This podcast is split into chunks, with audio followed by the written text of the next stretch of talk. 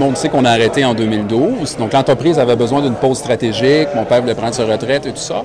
Et nous, cette pause-là a permis de redéfinir notre, notre croisière, dans le fond, notre croisière et euh, l'entreprise. On s'est redéfini.